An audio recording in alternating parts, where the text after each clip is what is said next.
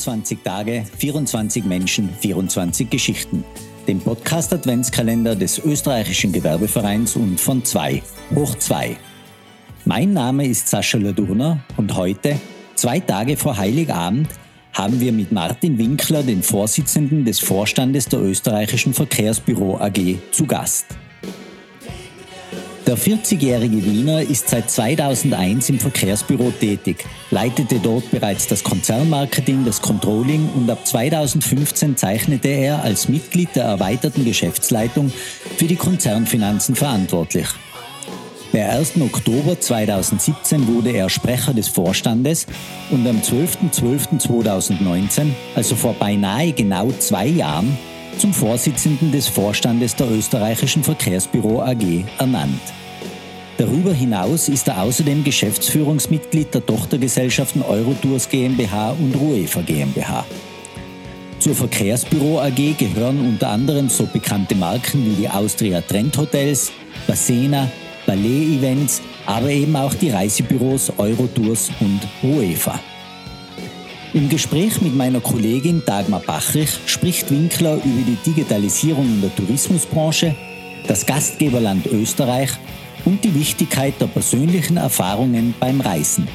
Wir wünschen Ihnen gute Unterhaltung.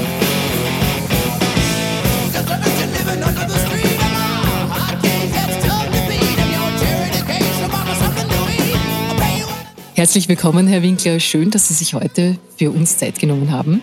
Sehr gerne, freut mich auch. Herr Winkler, Sie sind in unserem Podcast-Format die Stimme aus dem Tourismus. Und wir werden nun nicht fragen, wie geht es der Branche nach zwei Jahren Pandemie, sondern wir wollen mit Ihnen zuversichtlich die Zukunft gestalten. Wir hoffen, das passt für Sie. Absolut. Wir sind auch nach wie vor zuversichtlich. Sehr fein, das, das wollten wir hören. Ähm, Herr Winkler, das Verkehrsbüro ist in zweierlei Hinsicht ein optimaler Sparing-Partner für einen Ideenaustausch mit der Fragestellung, wie der Tourismus der Zukunft aussehen kann. Einerseits ist das Verkehrsbüro mit Verkehrsbüro Travel, mit Marken wie Ruefa oder Eurotours, um nur einige zu nennen, ein Branchenplayer in der Tourismusbranche. Und andererseits aber auch mit Verkehrsbüro Hospitality, mit 22 Austria Trend Hotels und zwei Radisson Blue Hotels auch selbst Eigentümer und Gestalter in der Hotellerie. Wenn wir uns nun gedanklich ins Jahr 2050 denken, inwieweit wird sich Reisen und Übernachten verändert haben? Welche Themen werden für die Branche relevant sein? Ja, ich glaube zunächst einmal, und das hat sich da jetzt auch in den letzten zwei Jahren gezeigt, und ich glaube, das wird, wird auch die nächsten 30 Jahre so sein, dieses Bedürfnis der Menschen nach Reisen, äh, egal ob im privaten, im Freizeitbereich, aber auch im beruflichen Kontext. Und hier auch dieses Wert legen auf Gastgebertum, auf diesen menschlichen Kontakt, also diese menschlichen Erlebnisse. Das ist wirklich ein Grundbedürfnis hier heute in zehn Jahren, aber auch in 30 Jahren das wird es geben und, und auch diesen Drang, auch, auch die, die Welt, verschiedene Kulturen, unterschiedliche Kulturen hier einzutauchen ähm, und zu erforschen. Ich glaube, was sich sicherlich verändern wird, und das zeigt sich auch jetzt schon, ist von der Customer Journey spricht, auch das ganze Reiseerlebnis, welche Aspekte ich hier oder welche Möglichkeiten es hier aus der digitalen Welt einfach gibt.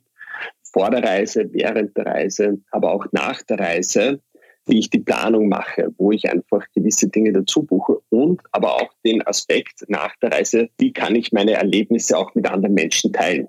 Und ich glaube, das wird einfach viel, viel interaktiver. Aber trotzdem dieser Faktor Mensch, wie dann die Reise auch wahrgenommen wird und das Reiseerlebnis, der wird, der wird auf jeden Fall Bestand haben und, und bleiben. Ich glaube, spannend wird einfach auch die Frage werden, wie reise ich? Wie komme ich an jeden, ich sag's, Zipfel der Welt auch hin? Wo kann ich denn in 30 Jahren auch noch hinreisen und wie, wie komme ich dorthin? Welche Möglichkeiten gibt es? Wie werden Flugzeuge angetrieben? Wie schnell fliegen Flugzeuge? Äh, das Thema auch mit Schiffen, mit der Bahn. Ich glaube, da wird sich wahnsinnig viel ändern in dem Bereich, wie ich äh, die Reise plane, wie ich sie erlebe, ändern. Aber dieses persönliche Erleben, das wird auf jeden Fall Bestand haben und bleiben. Sie haben einen ganz wichtigen Punkt angesprochen, nämlich, dass vieles ja schon digital möglich ist und so wie wir die Entwicklung sehen, wird es immer mehr und immer schneller ganz tolle interaktive Möglichkeiten geben, dass man Business-Meetings, Konferenzen in den, vom, Analog, vom Analogen in den Digitalbereich verlegen.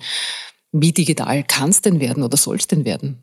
Ich glaube, ein wesentlicher Aspekt wird sicher einerseits das Mobiltelefon, aber auch wenn man weiter denkt über 30 äh, Jahre, ich glaube gerade auch das Thema mit den digitalen Brillen und, und ich glaube, da wird es noch Features geben, an die wir jetzt gerade noch nicht denken, aber dass wir einen ständigen Begleiter mithaben, der uns hier einfach unterstützt beim Planen, was kann ich als nächstes äh, erleben? Wie kann ich äh, Dinge bezahlen? Ich glaube, da wird sich wahnsinnig viel tun. Aber so, dass auch dieses persönliche Erlebnis, das Vor-Ort-Erlebnis, das abgelöst wird, das glaube ich nicht. Das wird einfach Bestand haben und bleiben. Die Frage ist natürlich, welche Aspekte kommen kommen noch dazu. Wohin kann ich denn vielleicht fliegen? Wie geht es dann, wenn wir jetzt wirklich über 30 Jahre reden, mit dem Weltraumtourismus weiter? Ja, ähm, aber auf der anderen Seite, glaube ich, wird auch der Aspekt der Nachhaltigkeit sehr, sehr wesentlich auch hineinspielen und dass man alles in allem die Reiseerlebnisse aber auch bewusster wahrnimmt.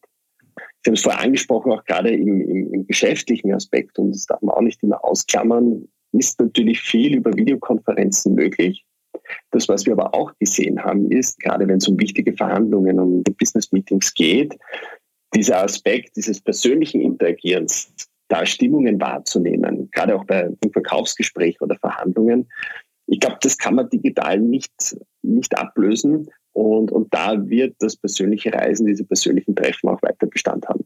Glauben Sie, also wenn jetzt der Geschäftstourismus äh, und auch der Konferenztourismus zurückgeht, äh, sind sehr einnahmeintensive Bereiche, also auch für die Stadt Wien zum Beispiel, also wir sind da im Konferenztourismus in einem sehr hohen Level gewesen. Denken Sie, dass sich hier die Preisstruktur im Tourismus verändern wird? Ähm, wird es hochpreisiger werden, vielleicht für Geschäftsreisen? Wird es vielleicht ein hochpreisigeres Segment geben für die Nachfrage von Personen, die sagen, mir ist wichtig, dass ich Green Traveling äh, betreibe? Wie könnte da die Entwicklung aussehen, denken Sie? Ich glaube, und das sehen wir schon, dass gerade im Zusammenhang mit Reisen oder auch die Segmente, die Sie angesprochen haben, das Thema der Qualität ein immer wichtigeres wird, auch, auch was die Nachhaltigkeit betrifft, das Produkt, was hier angeboten wird. Und dass es aber auf der anderen Seite eine Bereitschaft dafür gibt, das auch entsprechend zu, zu honorieren. Ich glaube, Reisen allgemein und natürlich auch jetzt ähm, Kongressveranstaltungen, Business-Tourismus, ähm, auch im Besonderen, muss einfach seinen Wert und seinen Preis haben, seine entsprechenden Leistungen. Und das wird auch honoriert werden. Ich glaube, ganz, ganz schwierig wird es in dem Bereich, wo man sagt, man hat eine gute, solide, durchschnittliche Leistung, also wenn wir von Stuck in the Middle sprechen, was ja schon vor der Krise auch war. Und ich glaube, das wird sich noch immer mehr, mehr verschärfen, dass einfach ähm, durchschnittliche Angebote man nur über den Preis aufrechterhalten kann. Und das hat sich noch immer gezeigt, einfach rein als den Preis als Verkaufsargument zu haben, das ist keine langfristig erfolgreiche Strategie. Sie haben vorher erwähnt, es wird eine große Fragestellung sein, wie sehen Flugreisen in Zukunft aus? Also wie lange gibt es noch Kerosin? Wann wird das erste E-Flugzeug abheben und wird in, äh, ja, im Angebot einer Fluglinie sein? Jetzt ist das natürlich im Tourismus sehr, sehr interessant. Alle wollen reisen. Ich habe mir vorher kurz überlegt, unglaublich. Es gibt fast für jeden Anlass eine Reise. Also von, von der Geburt bis zur Hochzeit. Äh, ja, unglaublich. Wunderschön natürlich auch. Und das, das soll ja auch so bleiben. Jetzt wollen wir alle reisen. Wir wollen aber auch sehr nachhaltig reisen. Wir wissen, dazu braucht es auch einen Infrastrukturausbau. Sie haben schon erwähnt, das ist natürlich die Frage, wie, äh, wie schnell wird ein Bahnnetz angelegt, das natürlich auch äh, sehr hochleistungsstark ist, dass wir wirklich schneller von A nach B kommen und nicht mehr das Flugzeug nehmen. Wir wollen alle Flugzeuge, die nicht mehr so viel Kerosin verbrauchen. Jetzt sind Sie natürlich hier der Dienstleister für Personen wie uns, die gerne reisen wollen. Wir brauchen aber eine Infrastruktur, die ausgebaut ist. Ähm, wir brauchen die Unternehmen, die das auch machen. Wir brauchen dieses politische Lösungskonzept dazu. Wer ist denn in diesem ganzen Konstrukt derjenige, der am meisten Druck aufbauen kann? Ist der Konsument aus Ihrer Sicht? Ist es die Tourismusindustrie aus Ihrer Sicht? Oder muss hier die Politik die Weichen stellen? Oder die Unternehmen vielleicht sogar? Ja, ich glaube, es müssen natürlich irgendwo eine Mischung aus vielen. Ich glaube, wenn man die aktuelle Situation ein bisschen so betrachtet, ist jedem bewusst, Nachhaltigkeit ist ein großes Thema und dieser Tipping Point wird kommen, wo man das Thema ernst äh, dann auch wirklich leben und umgesetzt haben muss. Aktuell merkt man schon noch ein bisschen so dieses Herantasten. Ja, und jeder sagt so ein bisschen, ja, es ist wichtig, aber bei mir geht's, also so eh klassisch, bei mir geht's jetzt noch nicht. Ja, ja auf der Kundenseite merkt man, schon den deutlichen Anstieg. Kunden wollen sich informieren, welche Möglichkeiten habe ich, aber im Zweifel ist dann doch der Preis vielleicht auch, auch wichtiger. Oder wenn es das Angebot für einen Billigflug äh, um 39 Euro gibt, na ja, auf diesen einen Flug kommt es jetzt auch nicht an.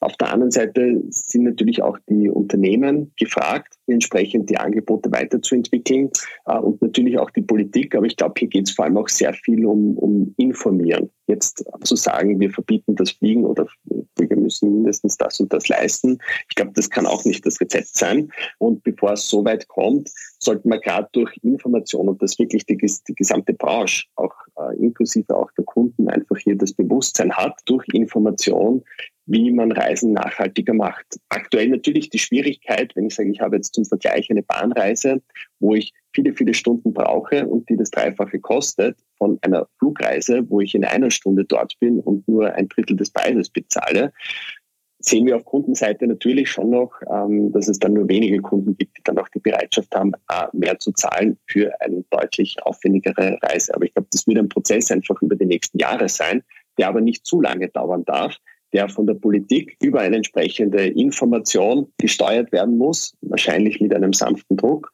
aber auch die Branche entsprechend äh, sich dem bewusst sein muss, Lösungen herbeizuführen.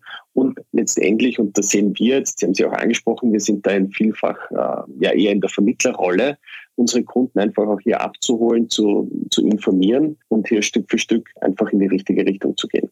Ja, es ist sicherlich ein, ein Kunstgriff, der hier gesamtgesellschaftlich notwendig ja. sein wird. Ja. Also keine leichte. Aber irgendwo muss ihn beginnen. Ja, genau. Also irgendwo genau. muss auch einmal beginnen, weil natürlich so, es ist in aller Munde und jeder ist, hat das Bewusstsein. Aber wer ist als erstes bereit, auch die größeren Schritte dann auch in die Richtung zu gehen? Ja, genau. Und es ist ja auch die Frage, jetzt in der Pandemie haben wir doch ein paar Dinge überlagert bekommen, also eigentlich die meisten Dinge. Und jetzt heißt es aber wieder Schwung aufzunehmen und diesen Schwung vorauszusetzen, also wirklich voranzutreiben und die richtigen Fragen für die Zukunft zu stellen. Weil wenn wir noch lange also herumdiskutieren, also einen Bahnausbau, ein europäisches, tolles Bahnsystem, wo man wirklich von schnell von Wien nach Paris, Amsterdam kommt, das, das muss natürlich ja, das muss um einiges rascher gehen natürlich. Ja. Da kann man keine genau. Konsumenten. Ich glaube, das ist auch ein Thema unserer Zeit, dass wir einfach gewohnt sind. Du kommst in Wahrheit äh, überall auf der Welt hin zu leistbaren Preisen in kurzer Zeit. Es ist halt auch diese Verfügbarkeit und ich glaube, das haben wir schon noch irgendwo in dieser Krise gelernt oder für viele Generationen auch neu, dass eben diese sofortige Verfügbarkeit dann doch auch irgendwo eingeschränkt ist. Das ist halt in dieser Konstellation auch sicherlich eine wichtige Frage, der, der Zeitfaktor. Ja? in welcher Zeit kann man das auch alles bereitstellen. Ja, vielleicht die, das auszurufen, äh, wieder eine neue Muße beim Reisen anzulegen. Und das äh, auch die Reise zum Ort ist schon ein Beginn der Reise und man kann sich gedanklich ganz anders darauf einstellen. Das ist sicherlich ein, ja. ein schöner Ansatz, den man in der, in der Tourismusbranche auch vielleicht auch marketingtechnisch schön, schön anpreisen kann. Ja auch dieses Bewusstsein für das Thema Reisen wieder zu schaffen und das Reisen auch einen gewissen Wert haben müssen. Ja, und auch, äh, weil Sie das vorher angesprochen haben, äh, natürlich die 39-Euro-Flüge, die sind uns allen bekannt. Äh, es ist aber auch diese Schnelligkeit. Ich buche natürlich ganz schnell über ein Portal, äh, bin dann ganz geschwind in Neapel, dort gehe ich Abendessen und am nächsten Tag fliege ich wieder zurück dieses, dieses schnelle Konsumieren, ich denke, das ist auch etwas, was im Tourismus ja etwas äh, sehr, sehr Schwieriges ist für die Leute, die dort in Neapel sind. Äh, die haben Eintagestouristen plötzlich und hatten das nicht ja. vor 30 Jahren. Venedig hat sich entschlossen, äh, sie machen ein ganz anderes Konzept. Also wir haben hier hoffentlich wirklich sehr viel Möglichkeiten, die uns auch offen stellen, zu sagen, wir gehen wieder mehr ein auf die Destinationen, die wir bereisen. Und dadurch ergeben sich vielleicht nachhaltigere Konzepte. Also ich hoffe sehr für die Branche. Das wird äh, ein Teil einer schönen Zukunft sein, die sie gehen wird, ja. Gibt es aus Ihrer Sicht auch Entwicklungen, also wir haben jetzt eh schon einige angesprochen, also wie schaut es aus mit der Nachhaltigkeit, mit der Schnelligkeit, die sich ändern müssen, aber gibt es auch Dinge, die unbedingt beibehalten werden müssen aus Ihrer Sicht? Naja, ich glaube gerade auch im Kontext der Digitalisierung und wenn wir jetzt auch ein bisschen über, über zum Beispiel Hotellerie sprechen und das Thema des Gastgebertums, gerade für uns in Österreich, ist das eine unserer Stärken, dieses für unsere Kunden da auch dieses besondere Urlaubserlebnis, jeden Aufenthalt zu einem besonderen Erlebnis zu machen, ob das jetzt eine Übernachtung ist äh, im Zuge einer Geschäftsreise, ob das eine Urlaubsreise ist, ob das ein Städtetrip mit der Familie ist. Und dieses rundherum kann digital sehr, sehr viel organisiert werden, aber so dieses persönliche Urlaubserlebnis dann auch wirklich zu etwas Besonderem zu machen als äh, Gastgeber, ich glaube, das sollte unbedingt ähm, erhalten bleiben und äh, das Bewusstsein auch dafür zu haben, dass das erhalten bleiben muss. Unbedingt, also da gebe ich Ihnen auf jeden Fall recht. Äh, ich glaube, Österreich ist ja da. Gibt es so etwas wie einen Gastfreundlichkeitsreport, also ein Ranking, wie gastfreundlich sind die Länder? Gibt es sowas? Ich weiß es nicht. Aber Österreich ist da, glaube ich, wirklich sehr, sehr weit oben, wenn es ihn geben wird. Nein, ich glaube, das, dafür sind wir bekannt und das wird auch ähm, aufrecht bleiben. Also ich kann mir kaum vorstellen, dass einmal bei uns zum Beispiel im Parkhotel Schönbrunn nur mehr Roboter äh, unsere Gäste betreuen. Ich glaube, das würde einfach dann nicht mehr zusammenpassen. Das ist jetzt so und das wird auch in 30 Jahren so sein. Gibt es solche Ideen? Auf jeden Fall. Aber gibt es solche Pilotversuche schon in der Branche, in USA, Asien, wo wirklich ein KI... Ja, gerade in Asien, in Japan und so weiter. Ich glaube, dort gibt es ja einiges an Projekten schon, äh, wo Roboter letztendlich auch zum Einsatz kommen äh, im Servicebereich. Aber ich glaube trotzdem, dass das auch unter angesichts dessen, immer wieder das Thema Fachkräftemangel, glaube ich trotzdem, dass äh, Roboter jetzt nicht die Lösung des Problems sind. Also ich denke, die, das persönliche Empfinden und Erleben ist auf jeden Fall in der Hinsicht noch mit von Mensch zu Mensch ein durchaus erstrebenswerteres, ja. Lieber Herr Winkler, meine letzte Frage an Sie wäre, welche Entwicklung, wenn Sie ans Jahr 2050 denken, ähm, sei sie gesellschaftlicher oder technischer Natur, auf was freuen Sie sich denn da persönlich? Also gesellschaftlich freuen und, und, und hoffe ich und ich bin auch wirklich davon überzeugt, dass das Thema Reisen auch nach wie vor einen ganz, ganz wesentlichen Beitrag dazu leisten wird, auch wirklich verschiedenste Kulturen miteinander zu verbinden Kulturen erlebbar zu machen und dieses, sagen wir auch diesen gesellschaftlichen Frieden und das Reisen dafür wirklich einen wesentlichen Beitrag leisten wird und auch leisten wird müssen dazu. Darauf, darauf freue ich mich. Ich glaube, ein Thema ist ja auch von Elon Musk, der ja davon auch, auch träumt oder träumt, aber hart daran arbeitet, dass er sagt, es muss möglich sein, dass jeder Mensch innerhalb von 50 Minuten auf jeden Punkt auf der Welt kommt.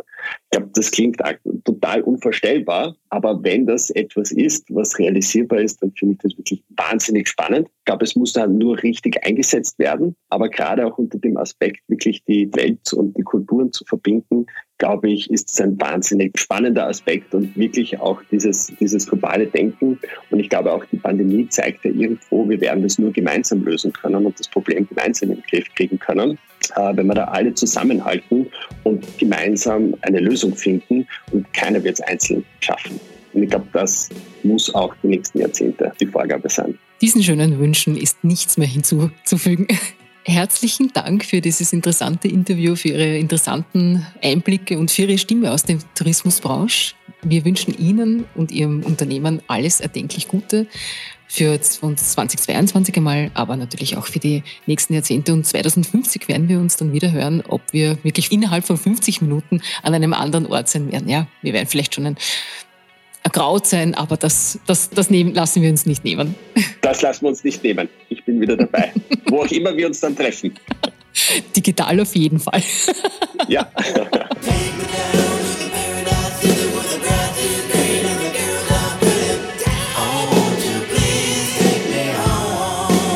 Wir hoffen, das Gespräch hat Ihnen Spaß gemacht und Sie schalten auch morgen wieder ein wenn wir mit Alexandra Föderl-Schmidt, der stellvertretenden Chefredakteurin der Süddeutschen Zeitung, über Qualitätsjournalismus und Europa sprechen werden. Bis dahin grüßt Sie herzlichst Sascha Ladurna.